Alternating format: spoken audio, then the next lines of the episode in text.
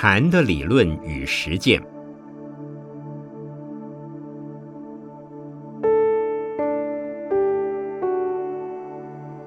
圣严法师著。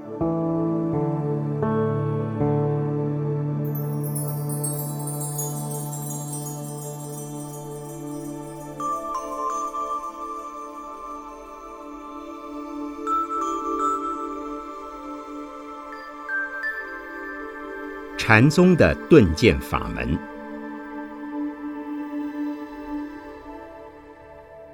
禅宗有顿和渐两种法门，而且在这之间永远争论不休。什么叫顿？什么叫渐？顿是不立文字、不假语言，是离开语言文字的；反之，运用语言文字的，就是渐。可是禅宗能不能离开语言文字呢？离开了语言文字，还能不能讲顿？这是一个问题。离开或不立文字的宗派称为临济宗，由唐代慧能禅师所传，属于顿悟的法门。慧能禅师当时为了和神秀禅师争取第六祖的位置，提出了不立文字。但是他真的不立文字吗？他不仅留下了一部《坛经》，在他之后的每一代弟子也都有语录。他用语言文字告诉我们不立文字，这是蛮吊诡的事。不用语言文字时，究竟是怎么回事？慧能禅师说：“当下即是，没有复杂的理论、哲学和观念。”当下即是。如果你有智慧，不需要讲什么理论给你听，那当下就是。慧能禅师听到《金刚经》里面的一句话：“因无所住而生其心，便开悟了。”这是不是文字呢？是文字。但他也指出非常重要的一点：不要用心计较，用心判断，用心思考。因此，因无所住，是心不住于内，不住于外，不住于恶，不住于善，不住于任何相，也不住于自己的心念。相是什么？包括心理现象、物质现象，以及种种社会现象，都是相。听到的、看到的、吃到的、抓到的，或者是你现在得到的位置。金钱、权势等，这通通是相。不住于相，当下即是悟境，即是一种智慧心。但是要做到不住于相很难。如果有一大笔钱，你不要去想这是钱，这是有用的。所谓有钱能使鬼推磨，一想到是钱，便住于相了。很多政治人物都希望做官，做更大的官，想尽办法得到选票。有的人不择手段，用种种的谋略权术，无论得到的是大位或小位，都是助于官位的相。我们这个团体要考核是否让一个人出家，也要透过小组来投票表决，并非只是一个人的决定，而这也是一种相。在现代的社会，要能不住于相，真是不简单。在禅堂修行打坐时，用方法观空，观一切东西都是不实在的，让自己的心放空，身体放松，头脑里没有东西，是可以做到暂时不住于相。但是起坐之后，全部又都回来了。所以。除了在打坐时心放空，没有打坐时也要练习心放空。在日常生活中，凡是引起自己烦恼、痛苦、不平衡的事物，都要把它放空。你一放空，那些东西都不存在；否则，本来没有事，可是你不放空，就会被它卷进去，产生种种的不平衡或愤怒。自己变成了一个烦恼、没有智慧的人。有智慧的人会怎样做呢？打坐时能够放空的东西，在日常生活之中也要把它放空。可是放空之后，是不是等于一个无知的人？不是。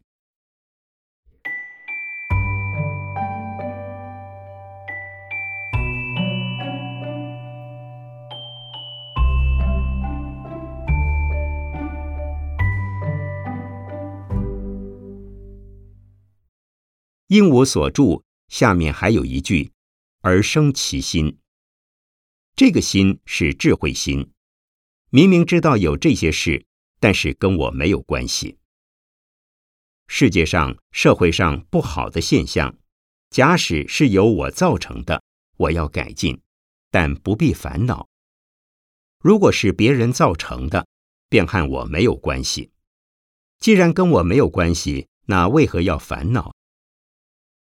假如我有能力，就去改善它；假如没有能力，或者是不能改善，改善不了，却老是生气，老是希望它改善，就成了多余的烦恼。不需要的烦恼而烦恼了，这是愚痴。事实上，我生活我的，根本不需要为这些事情心烦。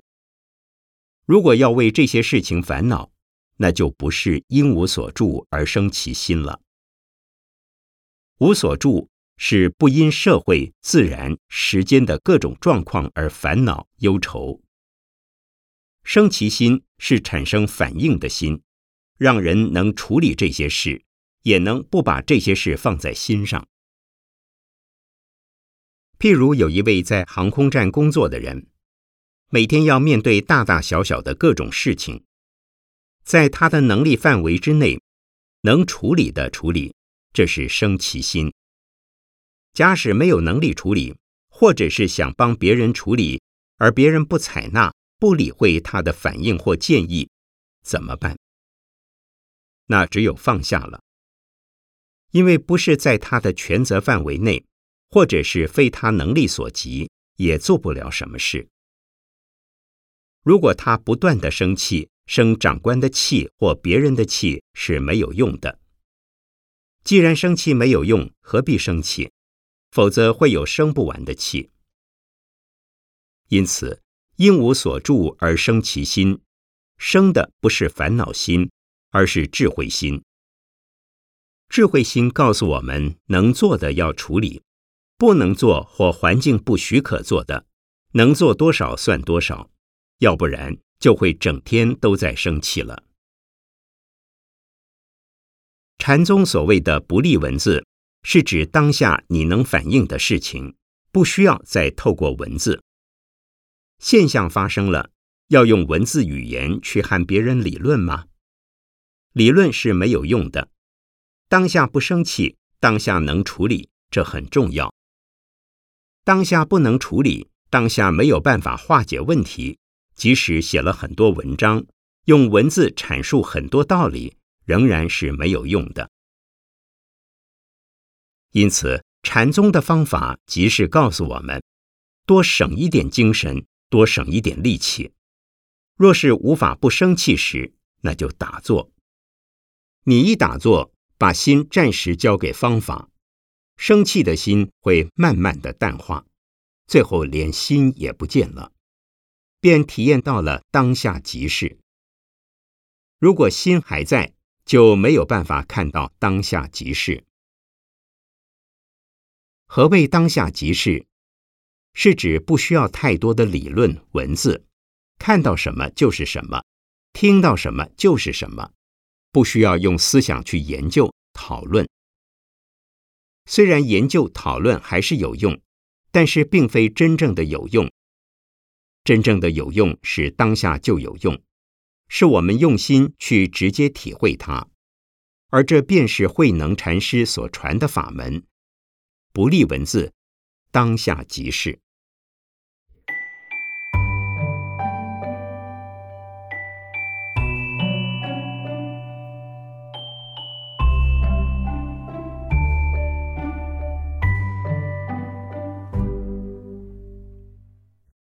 通常和慧能禅师相提并论的是神秀禅师。五祖弘忍有十个徒弟，历史上最有名的一个是神秀，一个是慧能。神秀出家亲近弘忍的时间比较早，因此大家都认为神秀会接五祖的传法，成为第六祖。可是想不到弘忍却把他的衣悄悄的传给慧能，慧能成为理所当然的六祖。虽然后人没有把神秀当成六祖，但是当时北方的皇帝武则天将神秀封为两京法主。三帝国师，显示他非常受到宫廷的重视，势力也很强。直到他圆寂以后，他有两大弟子也被唐朝的宫廷封为国师，十分了不起，并不像我们后人所认知的那样平凡。神秀和慧能的差别在于所用法门的不同，慧能提倡顿悟法门。不立文字，当下即是。神秀提倡见悟法门，从观心开始，观到自己的心只有一个念头，就成为守心于一境。这个方法实际上即是印度禅法所讲的“心止于一境”。心如何达到一境？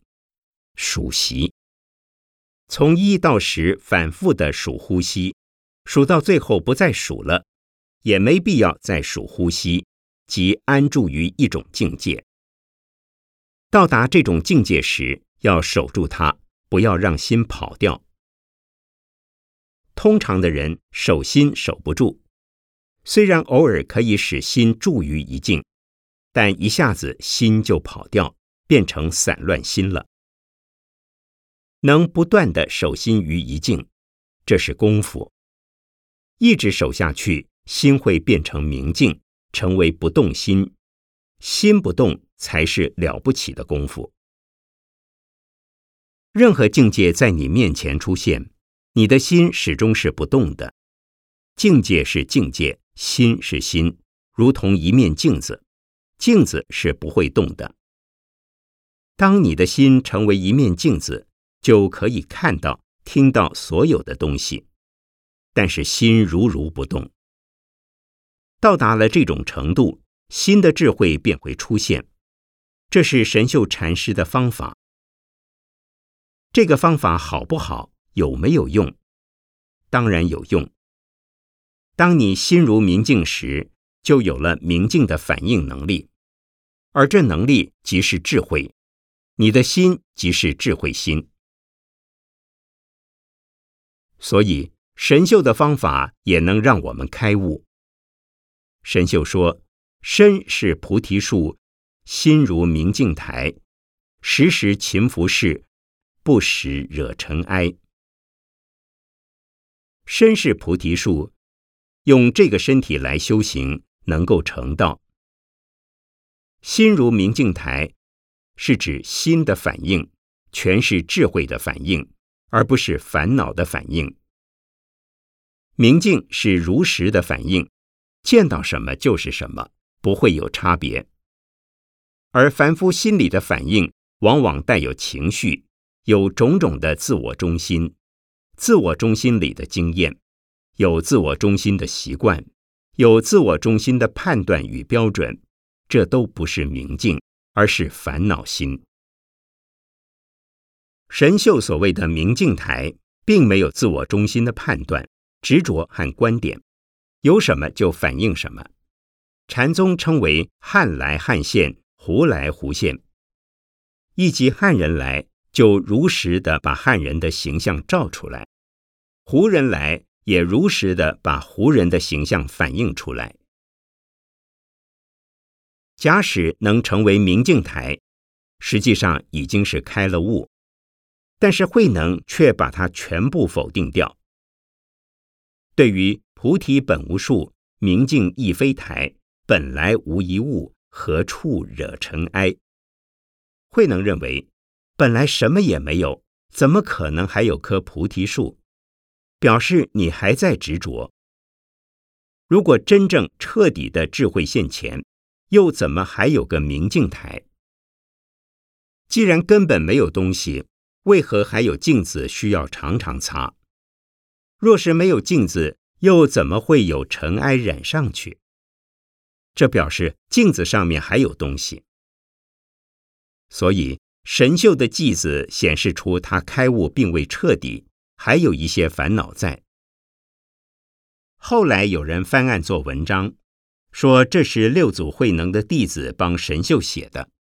神秀当时并没有写这样一个偈子。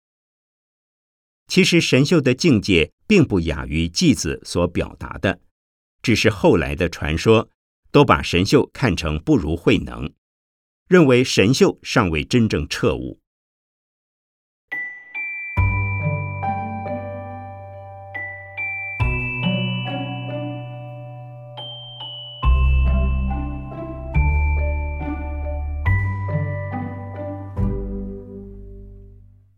因此，见是用观心的方法，心到最后还有一点存在。守心、观心、守静、观静，静也好，心也好，都是有。禅宗的智慧讲空是绝对的没有，但在用方法时，假使一点也没有，根本着不上力。所以，我们教人修行的时候。仍要教人从观呼吸开始，观呼吸观到后来，心安定了，便能参话头。话头参到最后，一团粉碎，如大地落尘，山河粉碎。在此状况下，没有内，没有外，没有心，也没有物质，什么也没有。这个时候，有没有开悟的悟境呢？没有。连开悟的悟境都被否定。如果觉得自己开了悟，表示还有一个开悟的悟境没有放下，并没有真正的开悟。彻底开悟的人不会承认他开悟。胡说，你胡说，我开什么悟啊？好不容易把自我中心粉碎，结果还弄得一个开悟，这真是笑话。因此，脱离烦恼之后，还说有烦恼，还说有智慧，这都是错的。已经开悟的人，没有什么烦恼会让他困扰。实际上，有烦恼的人也可以用禅修的方法练习成为烦恼少一点的人。譬如诸位用禅修的方法，可以减少烦恼，从烦恼得到一些松绑的利益。如果禅修很久了，烦恼还是非常重，表示用方法有问题，没有好好的掌握。如果你一打坐，烦恼就来了，你在烦恼中一边打坐一边起烦恼，打坐完了反而好像没有烦恼，原因是你没有好好的用方法，没有把身体放松。修行一定要把身体放松。之后再用方法，如此心里的种种障碍就会暂时离开。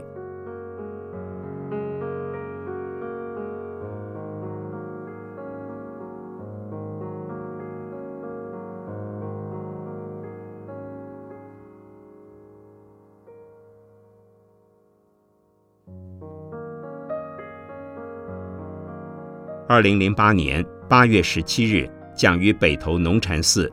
社会精英禅修营第六十次共修会。